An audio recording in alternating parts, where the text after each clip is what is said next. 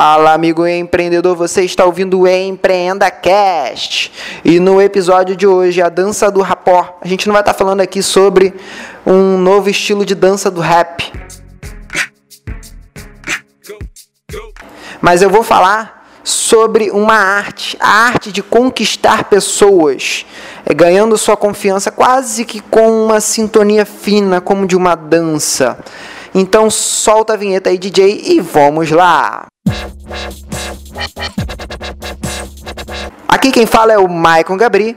E se você chegou até aqui, vejo você já e, e não tenha ouvido o episódio do Seja Bem-vindo ao Mundo de Matrix, a minha recomendação é que você volte e ouça primeiro esse episódio. Claro que você pode continuar e ouvir aqui, mas seria mais interessante se você já tiver ouvido o nosso outro episódio. Você pode procurar lá em empreendacast.com. Se você já ouviu, vamos lá, vamos dar continuidade. No episódio de hoje, nós vamos falar sobre rapport. O rapport é uma palavra que, de origem francesa que se fosse trazer a tradução mais próxima, né, se fosse tentar procurar um sinônimo aqui no bom português, seria uma de comunicação empática. Logo, logo a gente vai ver aí que tem uma diferença entre empatia e simpatia.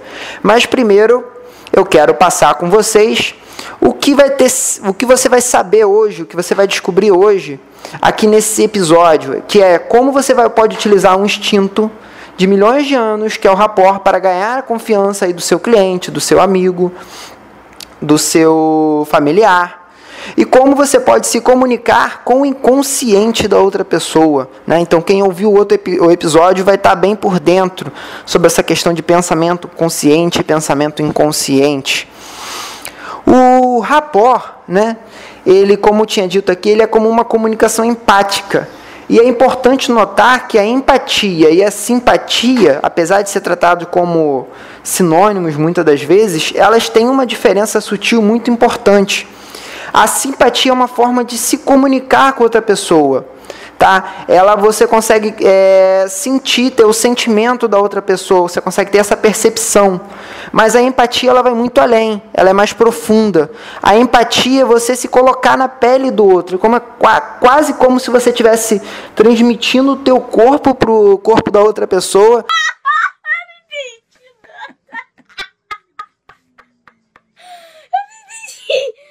meio maluco nesse né, essa comparação, mas é como se você estivesse realmente olhando com os olhos da outra pessoa, você estivesse dentro do mundo dela, compreendendo a, o, a realidade dela, o mundo dela, as coisas como ela pensa. E o objetivo que você busca com o rapó é ser justamente capaz de enxergar de, é, de forma cada vez mais clara o mundo da outra pessoa. E isso pode acontecer instintivamente já no primeiro contato, se você dominar a técnica. Aliás, se você dominar o rapport para você mesmo, se você fizer rapport consigo mesmo, aí você se torna um mestre do rapport, né? Mas vamos dar uma continuidade aqui para a gente chegar lá. O rapport, por conceito, a gente definiu, né? Então, que é você estar traçando uma comunicação empática, se colocando na pele do outro.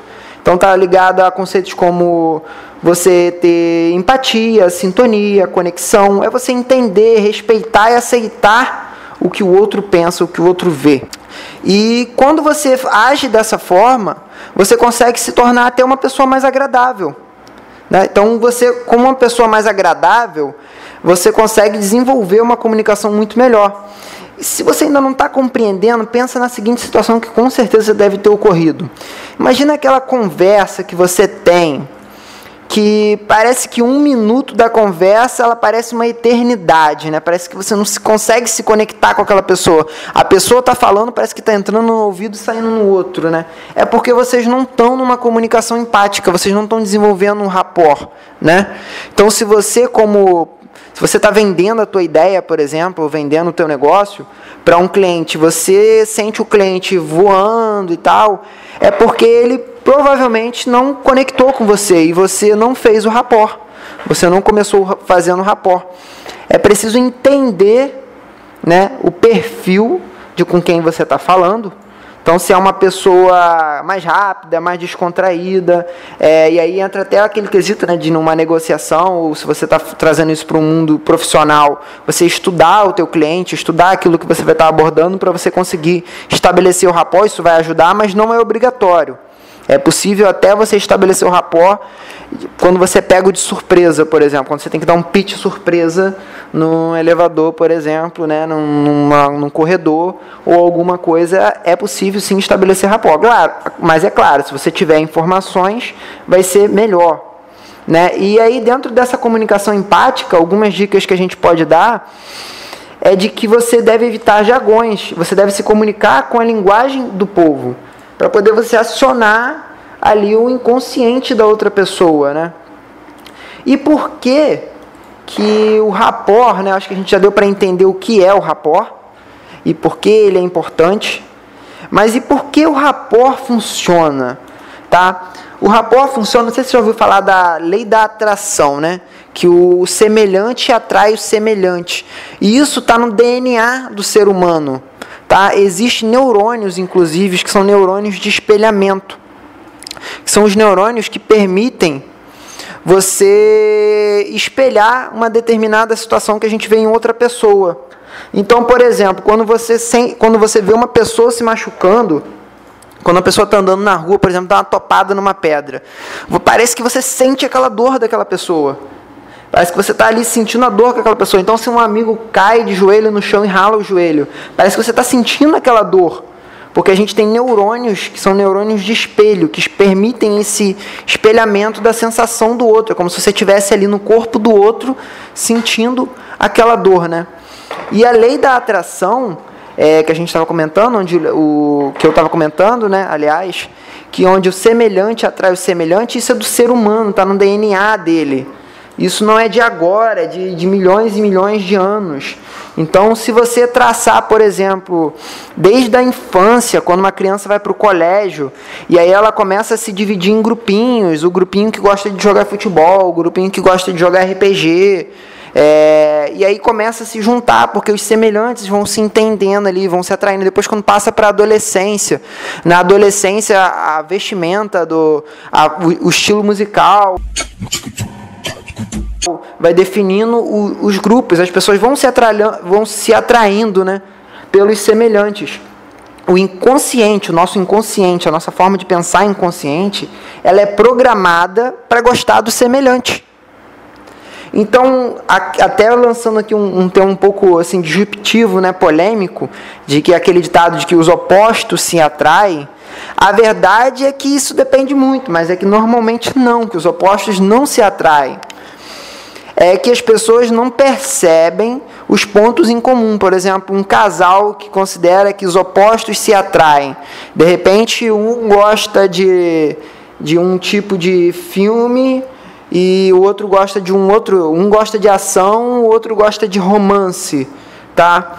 E aí você, ah, os opostos se atraem, mas na verdade os dois têm um ponto em comum, que é gostar de assistir filme, que é gostar daquele momento de ir no cinema, ou de daquela sensação da mesma coisa que o filme proporciona.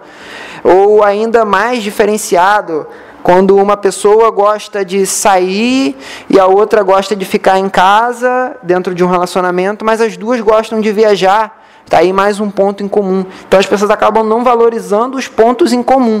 E se você parar para pensar dentro de um, um, casal, não sou especialista em relacionamento, não mesmo. Solteiro, sim, solteiro, sim. Mas se você parar para pensar em qualquer relacionamento, não só amoroso, mas de amigos, de pai, de pai e pais e filho, há muito mais discussão, né? Envolvida quando você tem o, pontos que não são semelhantes do que quando você tem pontos semelhantes. Os pontos semelhantes, os pontos incomuns, eles geralmente não geram uma discussão.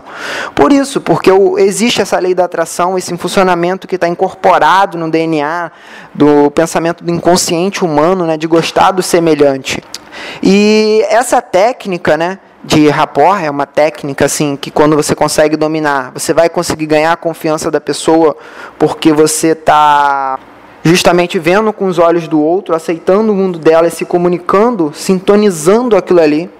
E dentro dessa técnica do rapport, existe uma que é a mais famosa, né, que é a, talvez até mais a mais cotidiana, que é a do espelhamento, né, que está associada a essa, esse neurônio de neurônio espelho que a gente estava comentando anteriormente, que estava sendo comentado aqui anteriormente.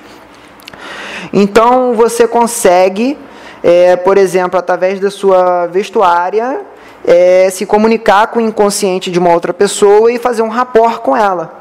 Então, se você está lidando com uma pessoa, por exemplo, que valoriza é, você estar tá arrumado formalmente, com terno e gravata, e sapato e tudo mais, se você chega apresentável, apresentado dessa forma, você está criando um, um, um rapport tá, automaticamente com aquela pessoa.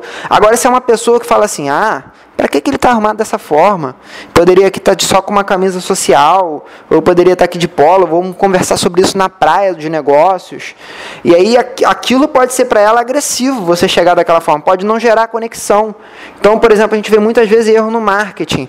Empresas que atendem é, médias empresas, pequenas empresas, e usam na sua comunicação pessoas com terno e gravata, e não está conectando aquela pessoa, aquela pessoa que você está tentando impactar, o teu cliente que você está buscando, ele não se veste daquela forma, ele não, não vive daquela forma. Então ele fala assim: isso não é para mim.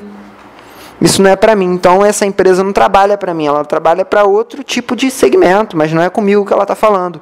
E aí você já, já deixa de criar rapport na tua própria comunicação de marketing. Até o teu vendedor, se você tem um vendedor, se você mesmo é um vendedor da tua ideia, que vai a algum negócio e, e não consegue fazer esse rapport visual, já, já começa perdendo desde aí. Mas a técnica do espelhamento ela vai muito além disso, ela está associada à postura, aos gestos, às expressões faciais. Agora tem que ter cuidado, você pode ir com gestos mais suaves, com uma pessoa que é mais, mais contida, mais fechada, mais travada. Agora, com uma pessoa que é mais rápida, que é comunicativa, você vai acompanhando ela, mas tem que ter cuidado com esse espelhamento para ele não se tornar uma imitação, ele tem que ser gradual. Ele tem que ser uma coisa de cada vez. Senão acaba parecendo um deboche, né? Você parece que você está imitando outra pessoa como um deboche, pode soar como uma pessoa falsa. Então você tem que conseguir fazer o rapport de forma natural. Lógico, isso só vem com a prática, né? Que aí praticando você vai tornar um hábito e aquilo vai estar incorporado ali, você vai desenvolvendo. Mas você acaba conseguindo com naturalidade desenvolver isso no dia a dia. O que parece ser muito difícil, parece ser muita coisa, a gente está falando de várias coisas aqui, às vezes entrando quesitos de lei da atração, neurônio, não sei o quê. Esquece tudo isso. Pensa sempre em se colocar no lugar do outro e tentar, nessa técnica do espelhamento, acompanhar a forma como o outro é. E de forma fluida, natural e elegante e conduzindo conforme a outra pessoa. Então você vai meio que é, se modificar para poder compreender o mundo do outro naquele momento da comunicação. E aí você vai traçar uma comunicação empática. Ainda falando sobre o rapport nessa quesito da, da, da, similaridade corporal, do espelhamento, podemos dar quatro dicas. E aí, se você quiser anotar, é até interessante. Né? É, primeiro é que você deve dar 100% de atenção ao corporal. Tá? É, de, demonstre atenção através da sua linguagem corporal. Vire-se completamente para aquela pessoa, como a gente já estava comentando aqui. Uma outra é que para você não soar como falso, né, é, espere para sorrir. Só um pouquinho. Quando você vê a pessoa de cara, se espere alguns segundos e depois abra o sorriso, porque aí vai parecer que foi exclusivo e sincero para ela, e não que foi parecer aquele sorrisinho falso, né? Que aí pode denotar aquela situação de, de ser falso. Uma outra que, é, que eu, eu mesmo não, não fazia e que percebi que isso faz grande diferença é que manter os olhos grudados na pessoa enquanto você está ali se comunicando, até mesmo do, depois que você para de falar. Principalmente quando você para de falar e você está escutando. Você deve ter uma escuta ativa. Você não, quando for desviar, quando você, você tem que ficar preso ao olhar e com a escuta ativa, olhos e ouvidos atentos. Se você for desviar, faça isso de forma lenta, mas procure fazer o menos vezes possível. E por quarto, é, quarto, quarta dica, né, é de você controlar os movimentos. Procure não ficar se mexendo o tempo todo. Isso tem até algumas pessoas que, que são né, de, psicologia, que vão mais a fundo nesse estudo, que podem que dizem, né, que isso denota, passa a impressão para pessoa que você está ansioso, é, você estando ansioso, você pode estar provavelmente mentindo ou estar tá inseguro, você acaba não passando confiança, e não passando confiança, você não ganha a confiança do outro. Então, eu acho que deu para a gente fazer uma, uma pegada geral. Né? Então, você se coloca na, na, na pele do outro, usa, já, já usando essa técnica do espelhamento de forma natural, você já vai conseguir sintonizar e já vai conseguir se tornar uma pessoa mais agradável. Mas na parte 2 aqui do, do nosso A Dança do Rapor, inclusive você vai entender um pouco mais porque de dança do rapor, porque essa metáfora você vai ver é, formas de estabelecer o rapport. E aí é o rapport mesmo, né? Uma técnica um pouco mais profunda do que o espelhamento. A gente vai entrar um pouco mais a fundo na técnica. Como você pode desenvolver isso como técnica mesmo. Tem algumas dicas e macetes para você desenvolver isso como técnica. E o principal, como você vai entrar em rapport consigo mesmo. Como você vai hackear o teu próprio cérebro. E aí, meu amigo, se você chegar nesse nível, você tá com certeza com uma eficiente arma aí no bom sentido, é, não só na comunicação com outras pessoas, mas para a tua própria vida. Beleza? Espero aí ter, acredito, ter contribuído, né? Eu, pelo menos, quando vi isso pela primeira vez, é, já passou a fazer muita diferença. Eu já aplico o rapport com a similaridade já há algum tempo, posso, a, a espelhamento, né? há algum tempo, posso dizer para vocês que faz a diferença. Passei a aplicar também algumas técnicas de rapport e como fala, né, entrar em rapport comigo mesmo, em quesito de pensamento, e isso tem feito assim a diferença. Eu tenho visto pessoas que têm conseguido alcançar a diferença nisso daí. Se você quiser se aprofundar um pouquinho mais no tema, convido a ouvir o nosso próximo podcast.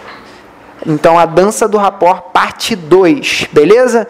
E se você já quiser deixar suas dúvidas, aí nos comentários do empreendacast.com, procura lá, Dança do Rapor parte 1. Deixe seus comentários, interaja, compartilhe com seus amigos e aí a gente vai interagindo e respondendo. Beleza, galera?